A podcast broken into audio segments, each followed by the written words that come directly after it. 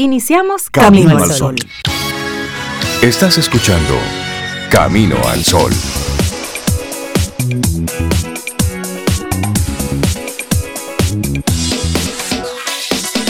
Buenos días, Cintia Ortiz, Obeida Ramírez, todos nuestros amigos y amigas Camino al Sol oyentes. Muy buenos días, ¿cómo están?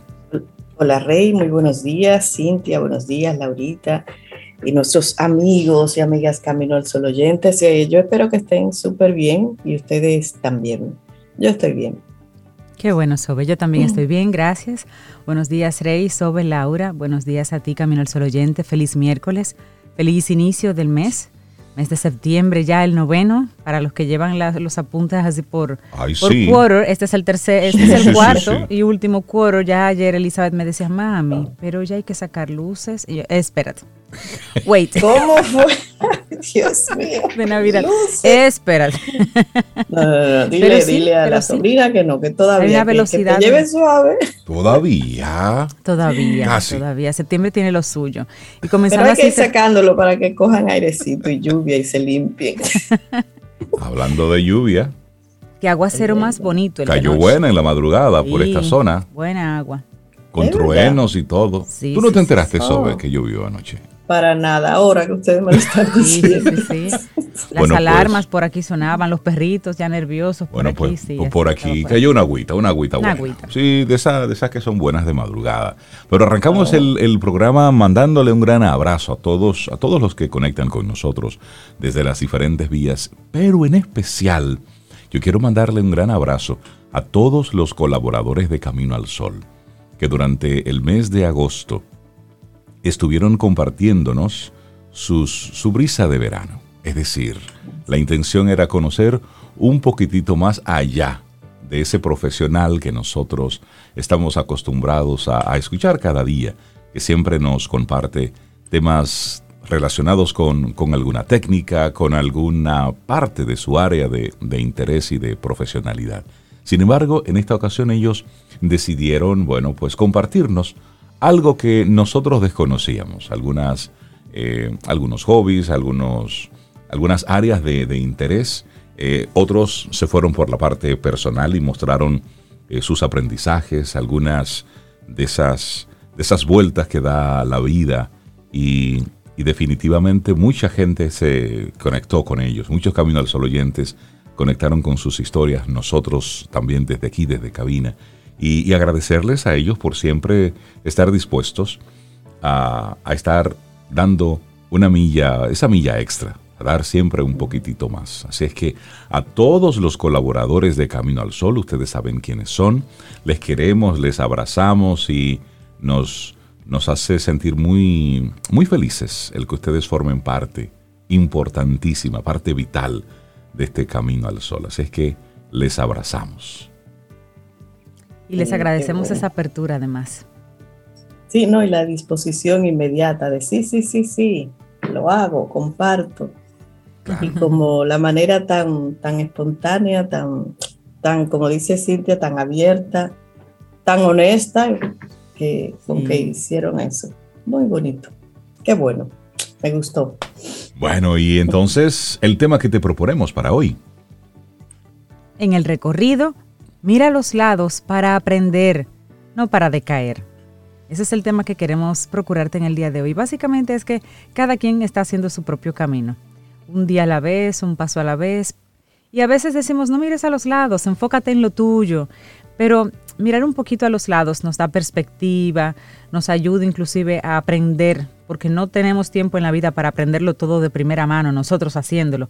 Se aprende también mirando a los otros viendo a los otros hacer. Entonces, este es el, el, quizás el tema que te queremos dejar en el día de hoy, la impronta que te queremos dejar, que en el recorrido, en tu camino personal, también mires a los lados, pero siempre para aprender, no para decaer, o sea, no para compararte, no para estar pensando en que si yo fuera, porque esa grama del vecino siempre está más verde, no, no, Siempre estará más verde, siempre. Está y estará más verde. Y sobre todo para saber por dónde voy. Correcto. Así es. la actitud Camino al Sol del día de hoy para esto la dejamos muy abierta, porque en ese sentido, como cada camino es personal, queremos que tú pongas ahí esa actitud que te falta para mejorar tu camino.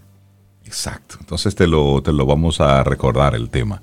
En el recorrido, mira a los lados para aprender, no para compararte, para aprender y no decaer. Tú miras para los lados, haces los ajustes, aprendes de la experiencia del otro, claro que sí, la incorporas a lo tuyo y te sigues moviendo. Ese es el tema que te queremos compartir en este día. Son las 7, 8 minutos. Te recuerdo nuestro número de teléfono, 849-785-1110. Ahí tenemos la aplicación de WhatsApp y por esa vía entonces estamos conectados durante todo el día y nuestra página web, caminoalsol.do. Así es que arrancamos con, con buena música, con buena vibra, con buena energía este primero de septiembre. Laboratorio Patria Rivas presenta En Camino al Sol la reflexión del día.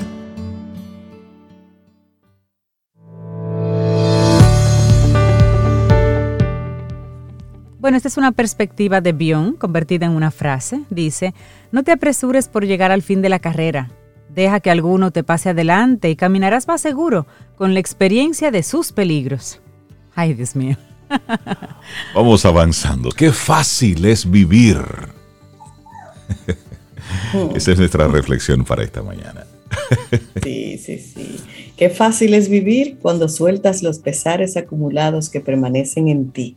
Qué fácil es vivir cuando ya no habitas la casa del temor y te mudas con la maleta llena de certeza de que tienes lo que mereces y lo que necesitas para ser feliz. Qué fácil es vivir cuando tenemos claro que más útil que entender es comprender porque la primera sale de la mente y la segunda incluye al corazón. Qué fácil es vivir cuando dejamos de castigarnos, llenándonos de enojo por los errores que otro cometió. Qué fácil es vivir cuando despertamos a la idea de que la libertad no es un derecho, es nuestro estado natural de existir. Qué fácil es vivir cuando eres consciente que nada te pertenece, pero a la vez todo existe para ti. Qué fácil es vivir cuando cada minuto cuenta ahora. Pero el tiempo de mañana, aunque en el mismo reloj, pertenece a una realidad diferente. Qué fácil es vivir cuando promovemos que el bien común prevalezca sobre el individual. Qué fácil es vivir cuando la integridad pasa a ser verbo y no solo sustantivo, convirtiendo los valores en un traje de talla única. Así es. Y qué fácil es vivir cuando no sientes soledad porque de tanto practicar las ausencias has decidido hacerte acompañar de quien siempre estará. Qué fácil es vivir cuando tu cabeza no se angustia por la escasez o la incertidumbre, pues tu confianza descansa en el dueño de todo, el supremo proveedor. Qué fácil es vivir cuando comprendes que si no tienes lo que quieres es porque necesitas nuevas formas de pedir. Qué fácil es vivir cuando nada de lo que tocas o miras te define, pues ya sabes lo que eres y lo que posees y no tienen nada en común. Qué fácil es vivir cuando reconoces la valía de todo lo que te rodea y lo honras con generosidad. Qué fácil es vivir cuando por fin comprendes que en los espacios entre líneas y en los silencios se esconde la verdad. Qué fácil es vivir cuando hacemos de la observación una práctica cotidiana y familiar. Qué fácil es vivir cuando ganar con dolor, propio o ajeno, deja de tener sentido. Qué fácil es vivir cuando aprendes a dejar ir con alegría lo que no quiere ya ser parte de ti. Qué fácil es vivir cuando morir se acepta como destino obligado y necesario, pues la vida ya no tiene más lecciones para ti. Qué fácil es vivir cuando el que te llamen o busquen ya pertenece a experiencias superadas, como lo es la juventud, que aunque bella y preciada, no es eterna. Qué fácil es vivir cuando lo que otros hagan o digan solo te invita a reflexión, pero nunca a interpretar acciones, pues es una tarea absurda dada nuestra limitada percepción. Qué fácil es vivir cuando dejamos ir todo lo que nos detiene y le damos paso a la acción. Qué fácil es vivir si solo nos concentramos en trabajar en nosotros mismos, desechando los hábitos inútiles o perjudiciales que anidan en nuestra mente, cuerpo y corazón. Qué fácil será vivir cuando el servicio y el amor sea la forma natural de relacionarnos con los demás. Así es, y así será, muy fácil vivir. Y este hermosísimo escrito, Qué fácil es vivir, es de la autoría de Ruth Holguín Castro, una camino al solo oyente que nos envía este escrito para que sea en el día de hoy la reflexión y el mensaje para ti, Camino al Solo Oyente también, de Camino al Solo Oyente a Camino al Solo Oyente. Y esta ha sido nuestra reflexión en el día de hoy. Gracias. Laboratorio Patria Rivas presentó En Camino al Sol, la reflexión del día. Ten un buen día, un buen despertar. Hola. Esto es Camino al Sol. Camino al Sol.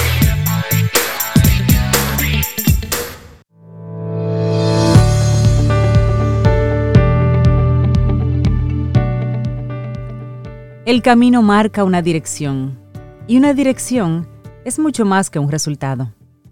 Jorge Bucay. Gracias por estar conectados con nosotros en este Camino al Sol. Darle entonces los buenos días, la bienvenida a Isabela Paz de Felices Jugando. Isabela, buenos días, ¿cómo estás? Hola, buenos días, yo estoy muy bien, gracias. Eh, una vez más aquí con un tema que lo cambiamos a última hora, Laura y yo, porque bueno, anoche estuve mirando en las redes eh, una, una, serie de pranks, de bromas que se le hacen a los niños pequeños y realmente me indignó porque evidentemente ninguna madre o padre quiere el mal de sus hijos. Yo pienso que estas cosas suceden por falta de información. Entonces le dije a Laura, vamos a cambiar el tema, porque esto es muy importante. Y justo hoy ustedes comentan eh, la noticia del Diario Libre sobre la violencia.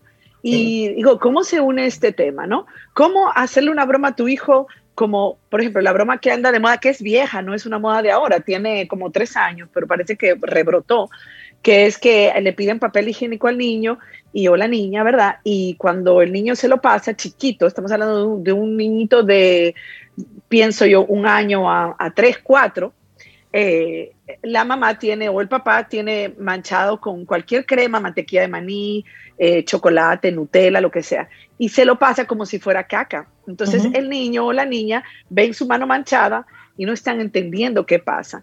Eh, y he visto cómo los adultos se ríen cuando el niño no lo comprende, caca, caca, le dicen, y jajaja. Ja, ja. Y justo eh, en estos días yo había visto un post de Carola Castillo, que ha venido muchas veces al país. y bueno, ella ponía unos videos muy fuertes, están en su perfil, no me, no me sé el, el, nombre del perfil de ella, pero la, la, ponen así, y me quedé impresionada de las cosas que se ven en las redes. O sea, por ejemplo, con estas aplicaciones, hay niñitos chiquititos de un año y medio que están mirándose al, al con, con, el papá en el teléfono y de pronto se transforma en burro, la aplicación que te saque orejas, y el niñito llora. Hay otra que hay una niñita que le están haciendo los cachetes así eh, jalándoselo a la mamá y la aplicación lo que le da es un cachete rojo a los lados y la niña llora. Pero hay otro que es el peor que yo he visto y sería cuestión de bucear, que es eh, que un niño está durmiendo en su cuna y entra un adulto disfrazado de oso en la noche. Y el niño empieza a llorar, a llorar, o sea, pero, digo, pero ¿qué está pasando? Entonces, miren algo, la violencia educativa, o sea, nosotros es una, vivimos en una sociedad violenta. ¿Qué estará pasando por la cabeza de esas personas? Eh? No, no, es que hay, es que yo pienso que en el caso de las redes es, son padres o madres que no están ignorando completamente sobre desarrollo infantil, no lo conocen y están utilizando lamentablemente a los niños para likes o para lo que quieran. O sea, puede rayar hasta en padres narcisistas, ¿entiendes? Cuando yo cosifico a mi hijo así. Pero no me voy a ir tan profundo porque la verdad es que muchos de ellos también piensan que no pasa nada. Fíjense, cuando mi hijo nació, que hoy tiene 19 años y ya se fue, el mío vacío, este, eh, yo me acuerdo que había un primo de mi esposo que, que, era así, el bromista de la familia, el típico primo que le hacía maldades a los niños, desde toda, o sea, era conocido por hacerle maldades a los niños. Eh, le ponía picante, ahí, pero estamos hablando de niños chiquitos, tres años, cuatro, cinco, eh, el tingola. Y yo decía, pero Dios mío, ¿cómo está tan normalizada la violencia en la educación? Y lo más grande, que lo dice Catherine Gegen, llamamos maltrato cuando vemos a un perro, ¿verdad? Que lo están pateando. Se hace viral el dueño. Pero si vemos que un padre, un adulto, está burlándose de un niño, está castigándolo, está humillando, ah, no, eso es educación. Lo hemos normalizado. Entonces, claro, hay que entender la historia. Venimos de considerar a los niños, igual que a las mujeres, nada, no son seres humanos. Entonces venimos en una evolución donde hemos pasado, donde estamos pasando, que a veces nos vamos al otro extremo. Nos vamos al extremo de que los niños reyes, pero tampoco es eso. Ahora, hay que entender, y cuando ustedes me cuentan la noticia del diario libre, que hay un 64% de violencia en la educación, pues tenemos que entender que si queremos una sociedad empática, solidaria, para que, para que el planeta sobreviva, necesitamos eliminar todo tipo de agresión y de violencia. Mira, Isabela, aunque ustedes Sí, dime, y yo no estoy segura, ahora que te escuchamos, yo no estoy segura que en ese 64% se esté incluyendo ese tipo de violencia que tú estás mencionando. Creo que es la otra, la física y la psicológica, quizás de otras maneras. No estoy tan segura de que se esté considerando eso, lo cual haría el número mucho mayor. Pero por supuesto, te digo que en familia, en mi familia había un, tío que había que correrle en la familia de mi esposo. O sea, y yo alucinaba, eso sí, si se metía conmigo, ya tú sabes.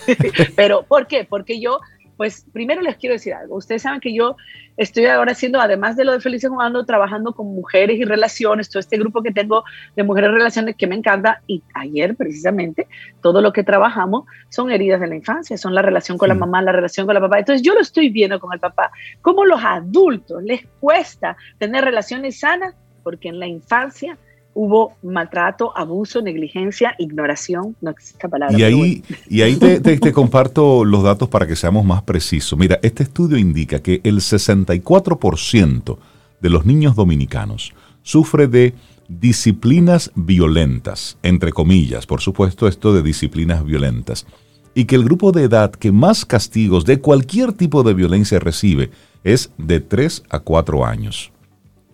Este índice ronda y en, este, y en esa edad ronda el 70%. Este informe señala que entre los 2 y los 17 años de edad, la población de menores recibe agresión psicológica de parte de sus padres o tutores en un 50%.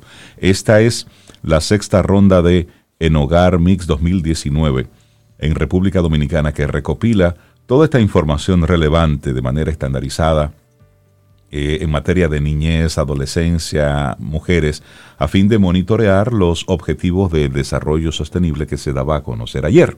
Entonces, Isabela, en esa misma línea, hoy con, con, la propuesta, como siempre, que nos vienes para crear un poquitito, para generar, eh, por supuesto, tema de, de conversación, cuando se ha normalizado la violencia, cuando no es solo algo que tú lo haces de manera con la, con la buena intención, aunque con total desconocimiento de parte del padre de educar y formar a tus hijos en, total desconocimiento, pero cuando tú esto lo llevas ya luego a ese otro nivel de cosificar a tus hijos en busca de, de algún tipo de, de, likes, de mostrarte como el gracioso a través de las redes, ante unos niños que no hacen más que estar indefensos, entre unos adultos que es como si no tuvieran cerebro, es estos números, es llevarlo a la, a la n potencia. Porque entonces ahí entramos de verdad en el mundo de la nada totalmente. Sí, totalmente. Mira, algo, yo quiero eh, decir algo eh, respecto al desarrollo de los niños. Para estos padres, eh, yo pienso que pudiéramos traer en el próximo tema el castigo físico. Lo he venido diciendo porque es horrorosa. Hay que entender algo. Imagínate, tres, cuatro años. O sea, un niño o una niña deben confiar sus padres. Claro. Deben, o sea, confían en sus padres. Y si la persona que tú confías es la que te maltrata, porque primero, cuando un padre grita, amenaza, el grito y el amenaza y el castigo físico tienen el mismo efecto, exactamente igual. Es como cuando, vamos a ponerlo en el plano adulto, si yo veo un fuego, de una vez mi cerebro reptil ah, se pone en alerta y sube el cortisol y mi cuerpo se prepara para defenderme, luchar, ¿verdad? O disociarme sería un tercer aspecto. Si yo pienso que hay un fuego, surge el mismo efecto, ¿eh? No tiene que haber un fuego, pero si yo estoy pensando, hace el mismo trabajo. Entonces, cuando un niño es amenazado de que va a recibir una pela o de que llega tu papá o de que prepárate o de que ahorita te voy a dar hace lo mismo, para que estemos claros, o Pau Pau. el famoso Pau Pau. Mi esposo siempre se, se, ríe de un cuento de un amigo de él que se acercó con el niño de dos años, el mío, y le dijo Pau Pau, y yo me lo comí con papas fritas al, hombre. y mi esposo se quedó traumado, nosotros estábamos recién casados, y él dijo, ¿y esta? Porque, porque no, Pau Pau, sáquense el Pau Pau de la cabeza. Porque es que, ¿por qué tenemos que educar con la agresión? Entonces luego nos quejamos que a los 17, 18 tenemos delincuentes, tenemos drogaditos, tenemos suicidas, tenemos violaciones en manada cuando nosotros mismos estamos generando. Lo que pasa es que somos una sociedad enferma que no se sana y que se sigue enfermando con todo lo que hay. Ahorita el OnlyFans, cuando dijo que el OnlyFans eh, ya no iba a tener contenido sexual, yo dije, wow, rápidamente echaron números y se echaron para atrás y dijeron, no, sí, contenido sexual. ¿Ustedes creen que eso no enferma? Yo tengo esas discusiones con mis jóvenes hijos todo el tiempo. Es una sociedad. Cómo nos cosificamos. Entonces, para tener hijos, señores, hay que ir a terapia, o hay que documentarse, o hay que leer, porque alguien tiene que romper la cadena. Si, si, no, vamos a seguir perpetuando. Entonces, cuando yo agredo a un niño, su cerebro en maduración empieza a elevar dosis de cortisol, cortisol, cortisol, y entonces en esas altas dosis, cuando es repetida veces, una y otra vez, no, ni siquiera repetida, o sea, el niño no entiende, el cerebro del niño no lo maneja. Entonces empieza a dañar estructuras cerebrales y empieza a, dañar, bloquear hormonas del bienestar, con lo cual se convierten en niños o, en jóvenes o luego adultos, mira, reprimidos emocionalmente o muy agresivos o autoagresivos o adictos. Es decir, es una perpetuación de la patología tremenda y del sufrimiento. Ahora, ¿qué pasa con lo de las redes? Señores, ¿por qué es que tenemos que ir a la moda como las modas de los adolescentes, que son modas brutales de, los, de los retos, los challenges, yo no entiendo. Entonces yo quiero decir, ¿qué es? ¿Qué es? Eh, ¿Cómo se llama? Aquí hay una definición de un libro que a mí me encanta, siempre lo estoy, lo estoy eh, difundiendo porque se llama Hambre, Mother Hunger, de Kelly McDaniel, Hambre Materna. Entonces, miren lo que dice. Eh, si ella empieza diciendo así, si hubiera una descripción del trabajo para la maternidad, ¿verdad? Y, lo, y podemos decir paternidad, sería así vamos a poner un, letrero, el candidato ideal debe ser una persona con iniciativa propia, capaz de confortar, confortar y establecer un vínculo con un nuevo y vulnerable ser humano sosteniendo, alimentando y respondiendo a las señales no verbales y participar activamente en su desarrollo académico, espiritual y social. El candidato necesita ternura y fuerza a partes iguales, gracia bajo presión y límites saludables y este trabajo no es remunerado. Por supuesto, es muy difícil que cumplamos, pero un trabajo vital es orientar, nutrir y sostener y acompañar. Cuando nos estamos riendo de la reacción de nuestros hijos, yo lo puse en un video porque los niños pequeños no entienden lo que pasa. Su referente, fíjense, cuando un niño pasa, se cae, todo esto lo hemos visto, mira al adulto primero. Para ver, para entender qué le pasó. Y si el adulto se asusta, entonces el niño llora. Y si el adulto no se asusta, el niño no llora. Ahora, tenemos un niño manchado de pupú, ¿verdad? Que chocolate, por ejemplo. Y el niño ve al adulto que está riéndose, pero el niño está sintiendo desagrado, miedo. Entonces, hay un conflicto. Yo, el, niño piensa, pero ¿qué me está pasando? Tengo desagrado y el otro se está riendo. ¿Pero qué es esto? O sea, o no confío en mí o no confío en el otro. Entonces, yo lo que no entiendo es que, que no estamos claros. El pensamiento de un niño pequeño es un pensamiento mágico no lógico, y así yo lo dije en el video, el humor del, del adulto no es el humor del niño. Si a un niño tú le dices, pero tú eres loco, el niño está interpretando que es loco, porque es literal. Y es auto, eh, eh, ¿cómo se llama? Egocéntrico. Quiere decir que todo sucede por su culpa. Es el pensamiento, ¿eh? De, digamos, de ocho meses, nueve a seis años, cinco, no, cuatro cinco años. Y esa es la edad del reto entonces su adulto referente se está riendo de una broma que el niño no entiende. Y también lo hacen con niños con condición, lo he visto, con condiciones, con problemas de desarrollo que no entienden qué pasa. Y toda la familia se ríe. Entonces, no es una broma inocente. No podemos, no te rías de tus hijos, no podemos, no podemos permitir perpetuar esta agresión a base de broma. En un niño porque si tú me dices que tiene 10, 11 años, pues ese niño tiene supuestamente más desarrollado. Un niño de 3, 4 no está comprendiendo nada. Entonces, es importante. Que muchas veces a los, los, adultos alrededor de niños, como, como bien dices, cometen todas esas eh, barbaridades por desconocimiento, porque hemos escuchado a través del tiempo decir como que los niños, eh, no te preocupes, ese chiquito, él se le olvide, él ni entiende lo que está pasando, y como que empezamos a tomarlos en cuenta y a ser más delicados cuando entendemos que ellos pueden entendernos. Siete años, ocho años, pero de ahí para atrás pensamos que son como unos ositos de peluche con pila. Mm. Y que lo que tú le dices y lo que tú le haces y, las cosas que experimentan se les van a olvidar y no va a pasar nada. Y que lo que cuentas es lo que tú hagas con ellos a partir de cierta edad. Pero estamos hablando aquí, tú nos estás demostrando que ese cerebro pequeñito, que a lo mejor olvida el evento como tal, pero no olvida necesariamente lo que siente, lo que sintió por la persona, aunque no recuerde el evento, tal vez. Em, Exactamente. y creo que ahí es que donde está la, gran confusión. Y como bien dices, puede ser que esta sea una generación que tampoco fue cuidada en ese, en ese momento de la vida y por tanto no tiene las referencias y las herramientas para hacerlo mejor, aunque hay mucha información, como tú dices, hay mucha información. No nos luce. Es correcto, eso es correcto. Y me encanta lo que dices porque realmente el cuerpo tiene memoria. Hay un libro sobre el trauma. El cuerpo almacena y nosotros almacenamos, las neurociencias eh, afectivas nos lo han demostrado, que esto los psicólogos lo vienen diciendo hace 50 años. Toda la relación del niño pequeño desde antes de nacer queda memorizada ah, y el de la mamá en las células. Si la mamá tiene ira, si la mamá tiene rabia, el niño lo almacena. Entonces, cuando un niño está eh, expuesto, vulnerable a que su adulto le haga bromas que no es capaz para nada de entender, lo que almacena es confusión, ambivalencia, miedo. De por sí hay que saber que los niños tienen miedo. Los niños son exploradores natos, tienen curiosidad, pero al mismo tiempo tienen miedo.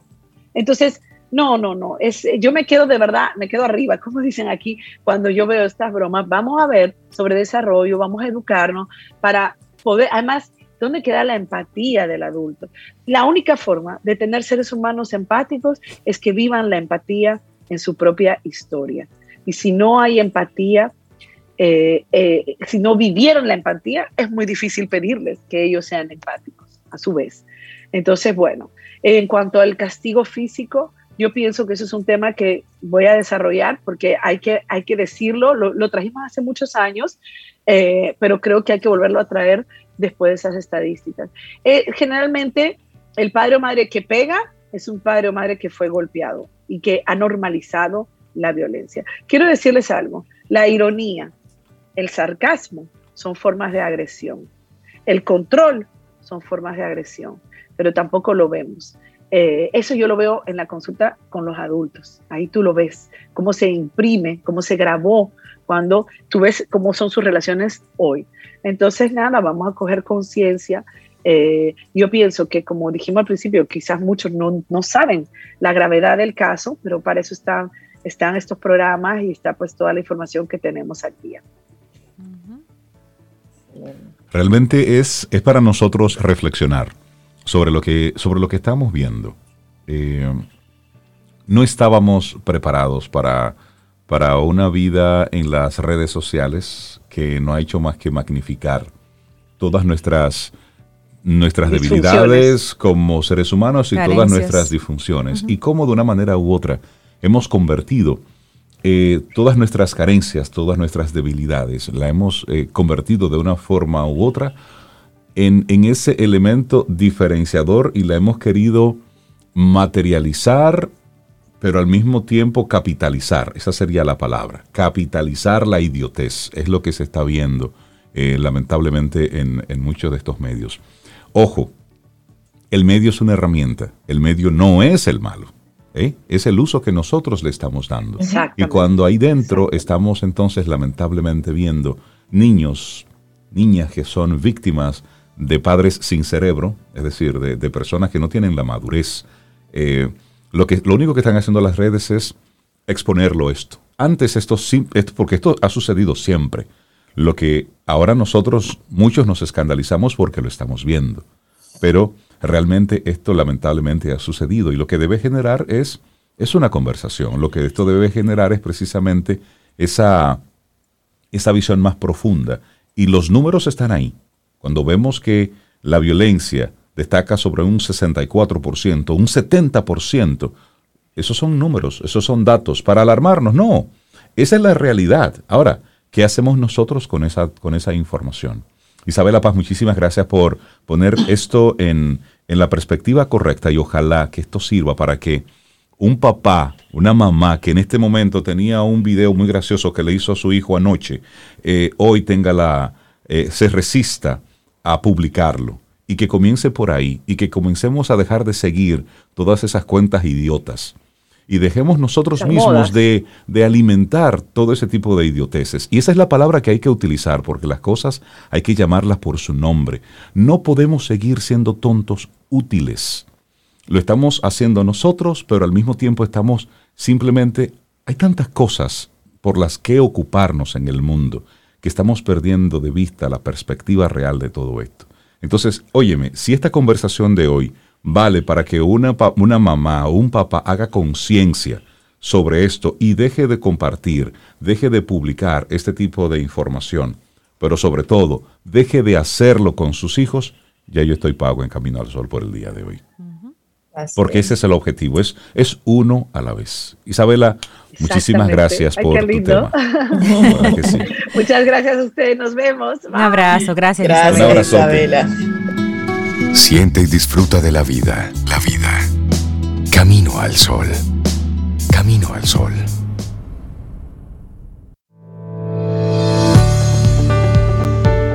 Cintia, ¿qué nos tienes para hoy? Camino al sol. Pues te adelanto que en unos minutos estaremos aprendiendo juntos en un nuevo segmento de Quien Pregunta Aprende con Escuela Sura, donde Rosa Sandoval, nuestra profe del día de hoy, nuestra experta del día de hoy, nos trae un tema súper interesante, la importancia de tener un seguro de vida. Mejor no necesitarlo y tenerlo que necesitarlo y no tenerlo.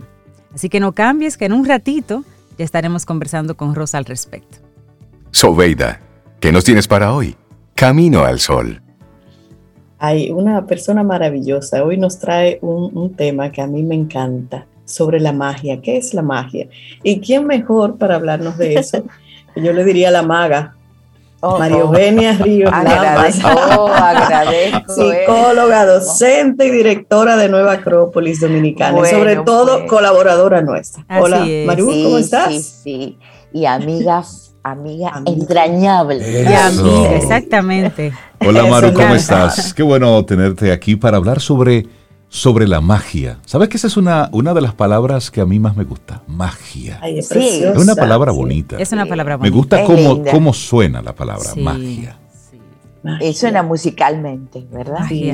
Bueno, tenemos que determinar primero qué es la magia, porque esa palabra ha sido muy tergiversada con el correr del tiempo, siglos, opiniones direcciones que el viento lo lleva a la historia. Bueno, y, desde hablar, imagínense ustedes que uno entra a Google y ve magia, hechicería, brujería, eh, contraria a las religiones, y uno se queda, pero ¿y esto qué es? Qué susto, qué susto, ¿verdad? ¿Cómo hay que tener un criterio para poder escoger y poder definir bien qué es la magia? Sin embargo, etimológicamente la raíz es mag, M-A-G, que viene a significar algo grande, algo importante, sorprendente, lo que no conocemos, pero es algo poderoso. Los antiguos griegos, ustedes saben que estoy en filosofía y entonces los antiguos, vamos, los antiguos griegos usaban a referirse a la magia, a poderes que están en las cosas, ojo, visibles de la naturaleza. Los antiguos persas existía un grupo de sacerdotes, sabios, que les llamaban los magos del fuego, porque conocían las leyes y principios que movían toda la naturaleza.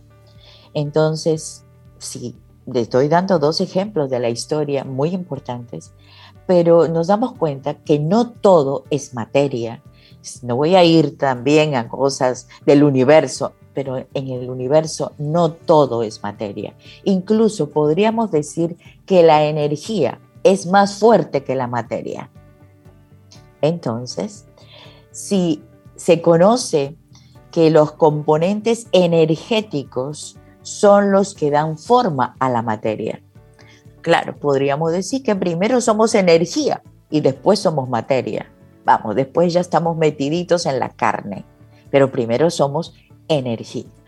Hay componentes energéticos que están direccionados por una inteligencia superior, por una inteligencia suprema, llámese inteligencia divina, llame inteligencia de, del cosmos, sí.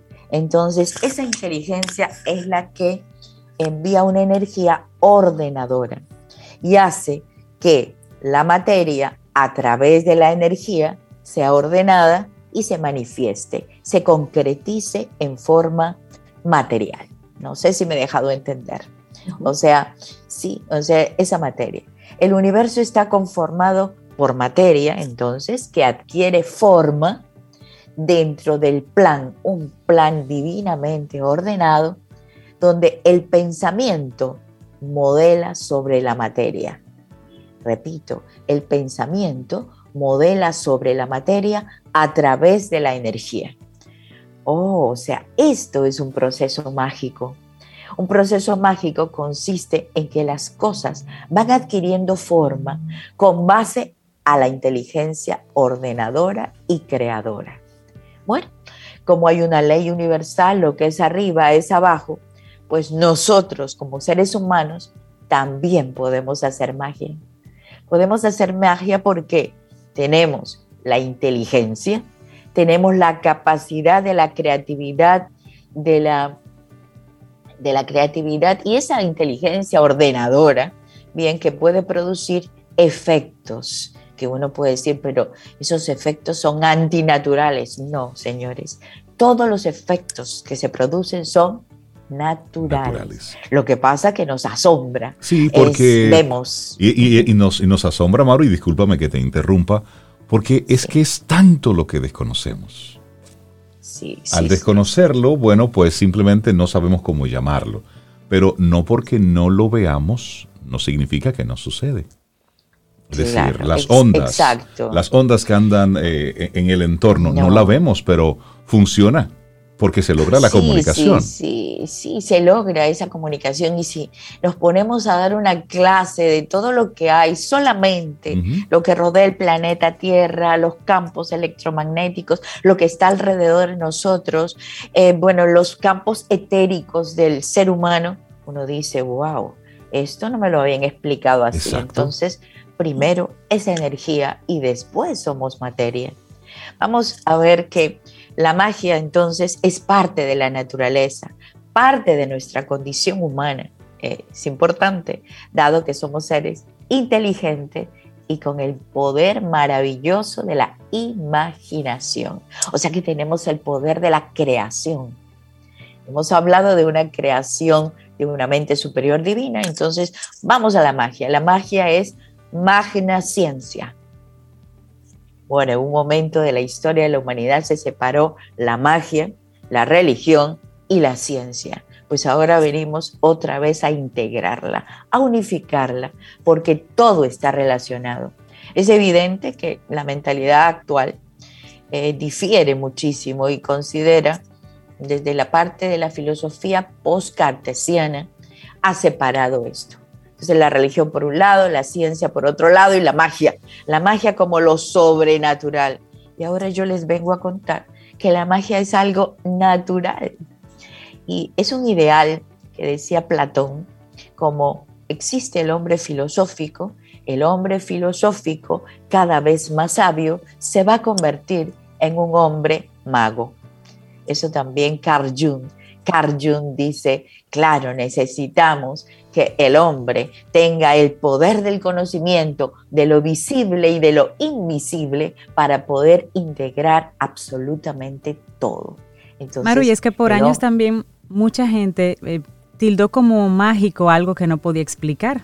Imagínate tú cuando, por ejemplo, la electricidad fue un invento para la mayoría de las personas que no fueran científicas, que no tuvieran ese conocimiento técnico tan avanzado, pues era magia. Ese señor acababa de inventar una luz mágica. Y así con todo lo, que, lo que representaba algo que no podíamos explicar, pero que lo veíamos, que era tangible, pero no podíamos explicar. hasta que esa información no se generalizó, dejó de ser, pasó de ser magia a ser información, a ser, un concepto que la gente manejaba. Pero sí, siempre le hemos puesto ese, ese toque mágico, ese, esas, esa, digamos, esa capa de magia a los elementos que vemos que no podemos explicar. Cuando la persona se hace, a medida que se hace más sabia, pues desaparece la magia y aparece la, explicación lógica, digamos. Bueno, pero también hay momentos que la mente quiere explicarlo todo. Y hay cosas mágicas que no podemos explicar. Por ejemplo, nos sorprende que hay personas, dos personas que hacen las mismas cosas, pero a uno no le va tan bien como a otro. Y uno dice, entonces, ¿qué pasó? ¿Cuál es la diferencia? Los que ven bien, si nos damos cuenta, el que le va bien, la, bien en todo, no pierde la concentración. Tiene direccionado toda su energía, sus acciones, su enfoque, como siempre lo hemos dicho, esa energía que tiene un propósito. Entonces, pensamiento, emoción, energía, vida, colocado en algo para plasmarlo. Dígame, ¿cómo no le va a ir bien? Está totalmente engranado, concatenado y es importante mantener esa fuerza cohesionada. Entonces es una fuerza firme que hace que desde su inteligencia superior lo que pensó va a llegar a realizarlo. Yo te voy a decir una cosa muy personal, Maru. Yo tenía muy claro que cuando yo fuera adulta, yo quería tener a mi lado un matrimonio bonito. Y me mandaron a Reinaldo Infante. Ah, eso es lindo. Como un acto de magia, me mandaron a Reinaldo Infante. Eso es lindo. Ah. Sí, eh. magia para mi vida. Bella. ya ven. ¿Lo grabaste, Laurita? ¿Lo grabaste? Lo dije. Lo, lo dije para todo el mundo. Yo siempre bromeo con él. Si tú te vas un día, nos vamos los tres. Nos vamos todos. bueno, ya ven que se operan, se operan transformaciones. Sí, sí, Entonces, la magia hace que operen transformaciones. Anteriormente, la magia y la alquimia estaban juntas como unas grandes ciencias, las ciencias de las transformaciones. Puede suceder lo contrario, ¿verdad? También, pero en este caso lo estamos viendo el lado positivo, el lado mágico. Entonces, ¿qué hubo? Eh, sí, Cintia Ortiz, Reinaldo Infante, que hubo elementos que se concatenaron, se integraron, cosas más poderosas que elementos físicos. Entonces, eso produce una magia, una magna ciencia.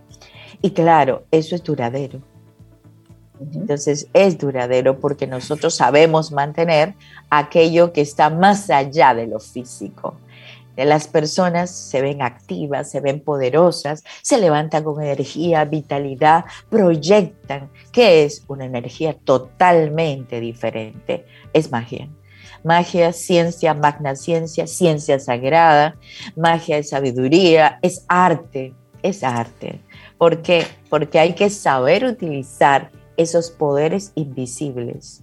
¿Y cuáles son los poderes invisibles? Cintia lo acaba de decir. La voluntad, el amor, ¿sí? Eh, la creatividad, y ahí nos transformamos en magos. De algo tan pequeño puede surgir algo poderoso, muy grande. El mago obtiene el conocimiento a través de la transformación. Pero ustedes creen que es la transformación externa, no, es la transformación interior. Es aquello que, que se produce en nuestro interior más allá de todas las situaciones, más allá, ves, hay un matrimonio mágico. Matrimonio, Yeros, Gamia. Yeros es sagrado, Gamia es unión. Hay una unión sagrada, hay algo que está más allá de lo físico. Maru, y, en esa misma oh, oh, línea. me estoy elevando, me estoy elevando. es, que, es que realmente eh, ningún tema en tus labios es, es inocente. Siempre te gusta navegar hacia lo profundo. Y, esto, y esto de la magia, a veces lamentablemente estamos muy, muy enfocados en, resolver el día. Es decir, lo que voy a comer hoy, lo que voy a vestir, el compromiso más próximo que tengo. Es decir, estoy en ese día a día que no me permite entonces ver por la locura del tiempo, de la velocidad, la magia que hay en la vida.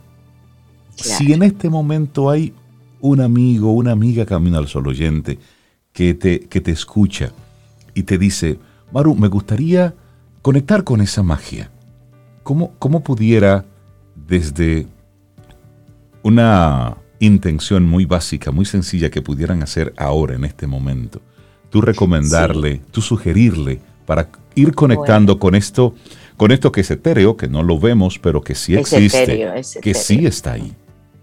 Claro, que está ahí. incluso le tendría que decir, bueno, primero hay que detenernos, ¿no? Lo primero hay que detenernos. En ese instante, eh, detenernos y con mm, mentalmente, mentalmente, porque esto es una energía mental.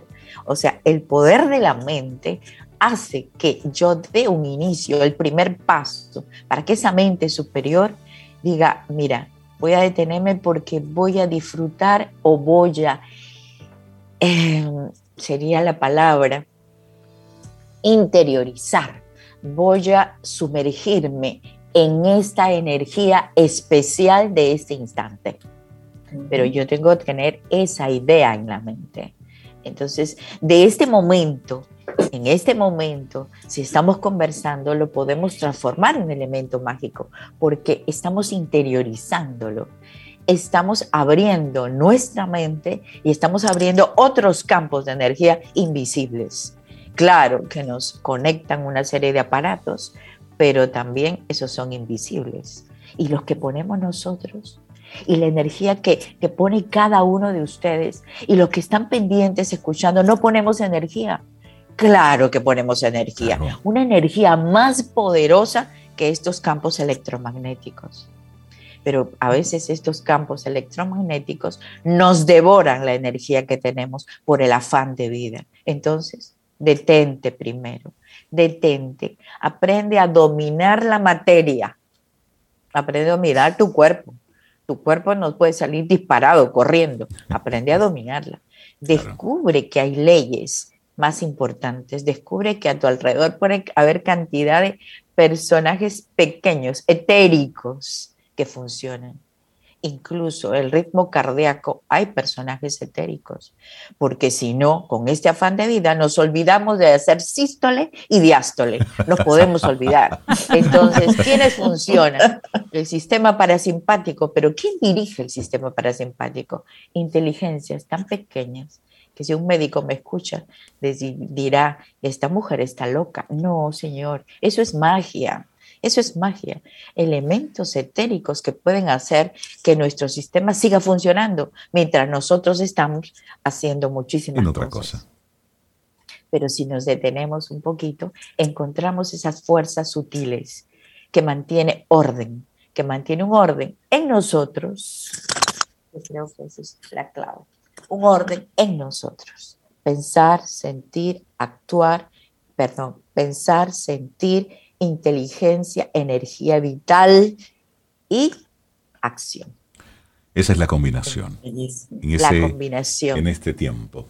María Eugenia. Y, eso es un esfuerzo, eso es un esfuerzo. sí. Eso es un esfuerzo. Y es, pasar, y es pasar del dicho al hecho, porque magia se escucha bonito, pero eso es una realidad.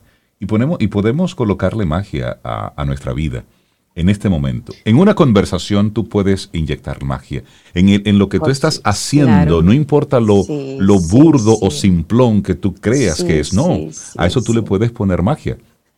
En una cocina tú le das a dos personas exactamente los mismos ingredientes, la misma receta, con las mismas medidas y el resultado será distinto. Porque hay, hay un algo que le inyecta uno y otro. Entonces, ahí está la magia. Y tu vida, tu vida. ahí está la magia. que pones Entonces, los ojos de la persona que me entregó, las manos de la persona, y yo que lo estoy recibiendo como un recipiente, ha habido de qué? De, de recibir eso pequeño. Es un obsequio, es un regalo que me da la vida. Eso. Se dan cuenta. Es un regalo que me da la vida, es un elemento mágico. Regalo nos da la vida conversar contigo sobre estos temas. María Eugenia Ríos Lamas desde Nueva Acrópolis, ¿qué tenemos para estos días? Bueno, para el día jueves también un elemento muy importante, la música.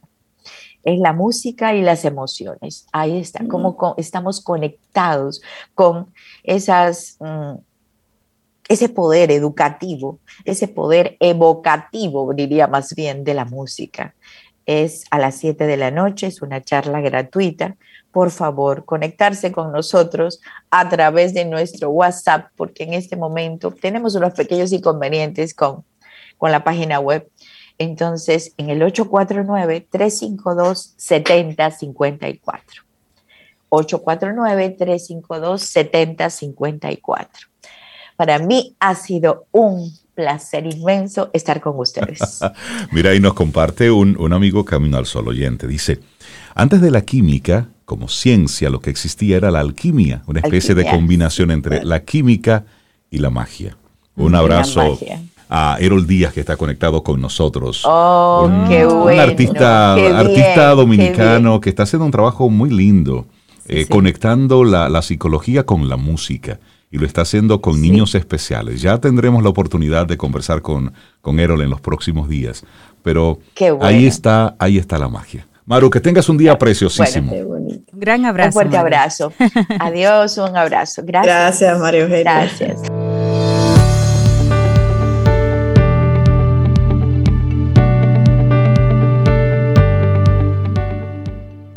La mente, una vez iluminada, no puede oscurecerse nuevamente.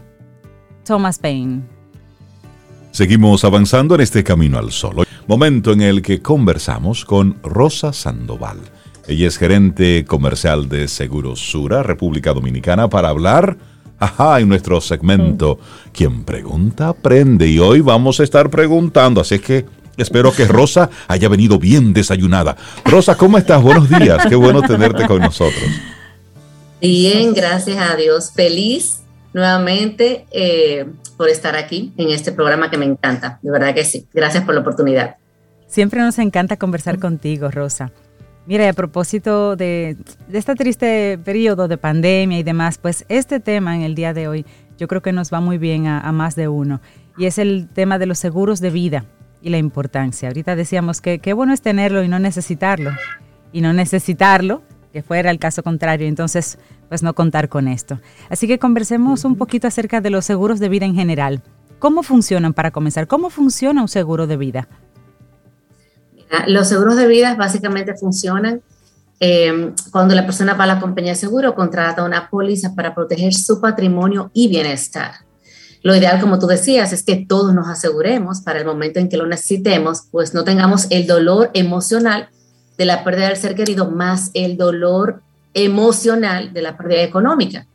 ¿Cuál es la importancia del seguro de vida en sí? Que cuando ocurre una pérdida, que no siempre es que la persona no amanece o que tuvo una muerte súbita, sino que muchas veces a consecuencia de una enfermedad, pues la familia se afecta emocionalmente y económicamente porque muchas veces las personas organizadas que tienen ahorro tienen que acudir a sus ahorros o venta de patrimonios para hacerle frente a ese estado de salud de su ser querido. Y lamentablemente muchas veces pues no termina eh, en, felicidad, no termina con, con la vida de la persona, sino que lamentablemente acontece el fallecimiento. Pero además de esto, el seguro de vida, cuando la persona se asegura, le deja una garantía patrimonial y de bienestar a sus seres queridos, a los que quedan. Por eso muchas veces yo lo acuño como una muestra de amor, porque ante una discapacidad, una enfermedad o un accidente, yo amo a mi familia, yo soy responsable con mi familia y velo por su estabilidad económica. Bien, el seguro de vida lo que busca básicamente es la protección de cada uno de nosotros a nivel económico, porque a nivel emocional pues no tenemos precios. Sí, obviamente. Rosa, mira qué buena aclaración que haces, porque realmente en, en nuestra mente, y me incluyo, el seguro de vida comienza a funcionar cuando tú pierdes a un, a un ser querido que tenía eh, contratado un seguro de vida. Pero si hay una enfermedad catastrófica, además, esos elementos pueden entrar, uno puede aprovechar un seguro de vida para hacer frente a esos elementos entonces. Sí, claro. Mira, con el tiempo los seguros nos hemos expandido pensando real y genuinamente en lo que es el bienestar de la familia y de las personas. Entonces, ¿qué afecta el patrimonio y el bienestar de una familia? La discapacidad del cabeza. Hoy en día ambos trabajamos. Cualquiera de los dos, al estar trabajando, que se discapacite o le acontezca una enfermedad grave, afecta la economía del hogar. Por afecta el bienestar porque afecta el patrimonio. Entonces, hoy en día, más que solamente pensar en que la persona fallece, que obviamente es muy importante ese recurso, porque la persona fallece, pero cuando el cabeza o los cabezas uno se discapacita, la economía en el hogar merma. Entonces, cuando ese ingreso deja de recibirse en la familia, pero aparte de eso, aumenta los gastos claro. Claro. Porque hay que buscar la medicina, adecuar el hogar, eh, que es una silla de ruedas, que es una cama estática, que es una enfermera, cambiar la dieta. Esos son costos que la familia no tenía contemplado. Entonces ahí vienen dos, dos acontecimientos. Uno, la pérdida de ingreso. Esa familia tenía un estilo de vida. Y dos, el ingreso disminuye. O sea, porque los gastos aumentan. Entonces, las compañías de seguros, al pensar en esta necesidad tan importante que tienen las familias y tomando en cuenta el periodo de discapacidad que puede durar una persona por enfermedad y por accidente, te contemple estas coberturas para en caso de que acontezca este evento, esa familia económicamente no se ve afectada. Eh, Rosa, y, en cualquiera de los casos que has eh, descrito, ¿cuáles serían los beneficiarios de ese, de ese seguro de vida? Mira, en vida, eh, que hay, soluciones diseñadas para eso, el mismo asegurado, porque si la persona se discapacita, el mismo va a recibir ese monto de acuerdo a lo que él contrató y a lo que él pactó. Igual en caso de una enfermedad grave, el mismo asegurado es que él recibe el beneficio de esto. En caso de fallecimiento, antes de continuar, quiero aclarar, cuando una persona tiene discapacidad, tiene enfermedad grave, tiene vida, el seguro opera indistinto en las tres coberturas. Si la persona le aconteció una enfermedad grave, se le paga por la enfermedad grave. Si a consecuencia de esa hay una discapacidad y tenía la cobertura de discapacidad, entra, eh, se activa la, la, cobertura de discapacidad y si luego del procedimiento lamentablemente la persona fallece, los beneficiarios reciben este monto asegurado. Que cuando la persona fallece, los beneficiarios son lo que las personas describan en el formulario. Es, es un contrato privado. Si no lo describe, pues son los herederos legales que son los que por ley eh, nos deben de heredar. Bien. Ok. Te hago eh, esta siguiente pregunta por si acaso se ha dado el caso eh, con ustedes. En el caso de que una persona, una persona que tiene contratado este seguro de vida, pero tiene el tema de discapacidad, todas, todas esas etapas que tú fuiste aclarando, está, digamos, está en vida, está en coma, no fallece, pero esos comas, un coma puede durar una semana, como puede durar 15 años. En esos casos, no sé si se les ha presentado, ¿cómo funciona el seguro de vida? Porque es algo que es a largo plazo, es, una cobertura o una necesidad a largo plazo. ¿Cómo funcionaría eso? Así es, el coma queda cubierto después que sobrepasa el coma. Esta cobertura está dentro de lo que son las enfermedades graves de, las, de algunas compañías aseguradoras. Ahí entraría. Y si la persona lamentablemente no sale del coma, sino que fallece, se activa solamente la, póliza de vida, la cobertura de vida. Ok, wow. ¿Y qué requisitos, por ejemplo, em, se necesitan para un seguro de vida? ¿Eso se puede comprar, por ejemplo, una familia por miembro?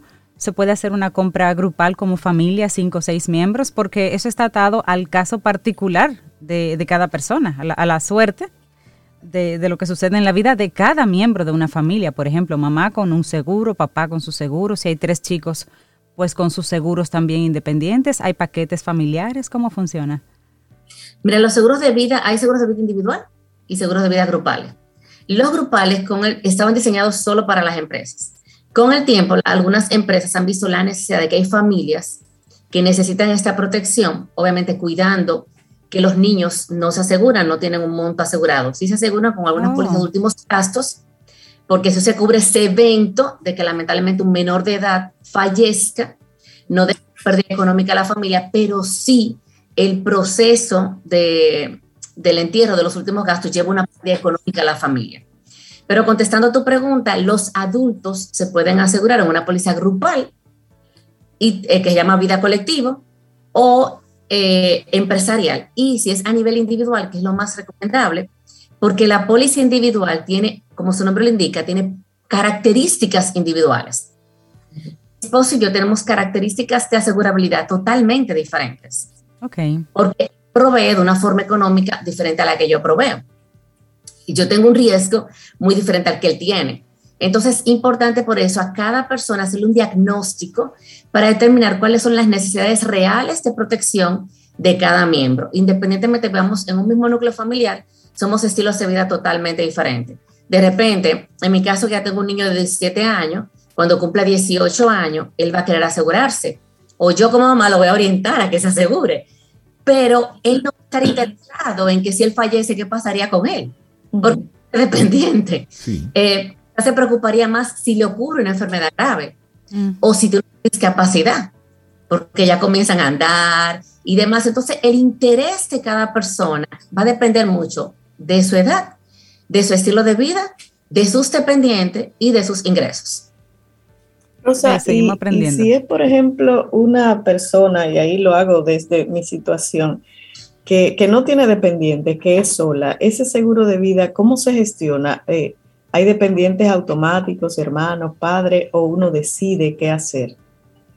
Cada, en su caso, usted decidiría a quién dejaría como beneficiario. Okay. Eh, y quizá determinaría cuál es su interés asegurable. ¿Qué pasa? A veces no tenemos dependientes directos, pero sí yo no quiero dejar a mamá sin si yo fallezco primero. O a un hermano que quizás depende de mí económicamente. Sobre a mí. Entonces, seguro para que ese hermano pues continúe con ese apoyo que yo le, que yo le estoy dando. Eh, pero eso lo determina cada asegurado. Los seguros de vida son muy privados, trae controversia, porque uno deja a sus seres queridos como beneficiario y la, gente dice, no se lo voy a decir porque va y me mata. eso es lo que ve en muchas películas, muchas películas. Exactamente, pero es bueno aclarar que el monto asegurado nunca puede ser más elevado del estilo de vida que tú garantizas en tu cotidianidad, cuidando exactamente lo mismo. Buena persona ya no, él me vale más muerto que vivo. Entonces, hay que pensar en todo eso. Se, han visto, cosas, ¿sí? sí, pero por eso lo que se busca es garantizar el estilo de vida. Por eso se le pregunta los ingresos, cuál es el interés real, qué quieres cubrir, cuál es la necesidad. Entonces, de ahí la persona ya parte, se le hace una propuesta a, su medida y, y la forma de pago. Entonces ya la persona procede a llenar el formulario. Algunas edades y montos asegurados requieren exámenes médicos o de repente un informe médico por algún padecimiento que tenga. Entonces ya ahí eh, lleva un proceso. Pero sí es importante esa declaración de salud, porque el contrato de vida se ve al momento de emitirse la póliza y al momento del fallecimiento. Mira, Entonces ya tenemos al asegurado para poder conversar qué quiso decir. Por eso estos formularios tienen que estar bien conectados, sin rayadura ni tachadura, porque es una declaración de una persona que hizo en vida de lo que realmente desea y tenía en el momento de contratar el seguro. Claro, y eso, es, eso sí que es muy, muy delicado. Rosa, y en honor a la verdad, ¿hasta qué edad tiene una persona oportunidad de contratar un, seguro de este tipo? Mira, depende de la compañía aseguradora, pero en el mercado oscilan entre los 65 edad límite de ingreso hasta los 69 eh, y edad de permanencia hasta los 80. Bien, eh, muchas personas dicen, pero ¿por qué a los 80 años me excluyen el seguro de vida? Porque se supone que el seguro de vida viene a cubrir un, patrimonio de alguien que depende de ti. Ok. O un préstamo. Entonces, generalmente los préstamos eh, están hacia, esa edad y la edad productiva de nosotros, ¿verdad? 80 años esperamos no estar trabajando. Se supone que a partir de los 80 ya no hay nadie que dependa de un esfuerzo tuyo, de tu trabajo. Ok, muy bien. Sí, sí. Sí, sí, hace sentido. Hace, sentido. ¿Y a partir de qué edad se puede ingresar? Porque decías que los niños, por ejemplo, no, no, tienen seguro de vida, no se hace. ¿A partir de qué edad entonces se considera? 18 años. A partir de en la mayoría de edades. Okay. Sí, así es. Pues Cintia, tú estás entrando en los 18, ya podemos sacarte un seguro. Sí, sí, sí, no te preocupes, voy a hablar con él. De hecho, le voy a preguntar, Rosa, ¿qué tengo que llevarte? ¿Qué tipo de documentación se requiere para, adquirir un servicio de este tipo?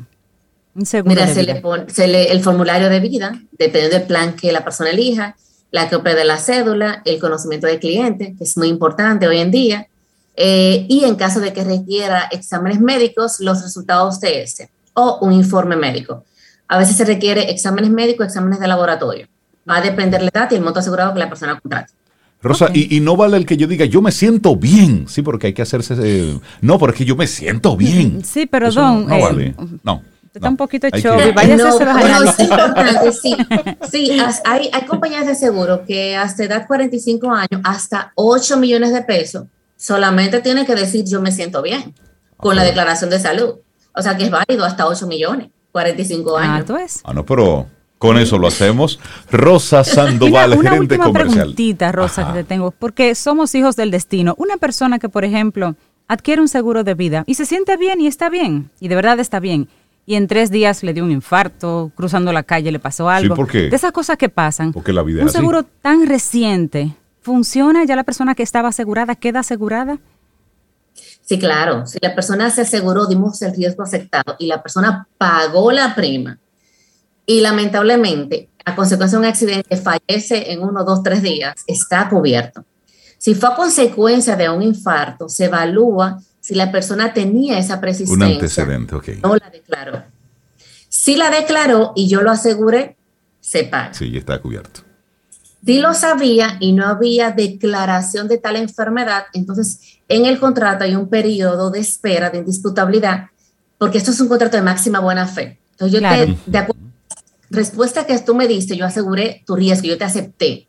Si tú violaste ese pacto y en los primeros uno o dos años, dependiendo de la compañía aseguradora, la persona fallece a consecuencia de una falsa declaración, entonces el contrato queda nulo.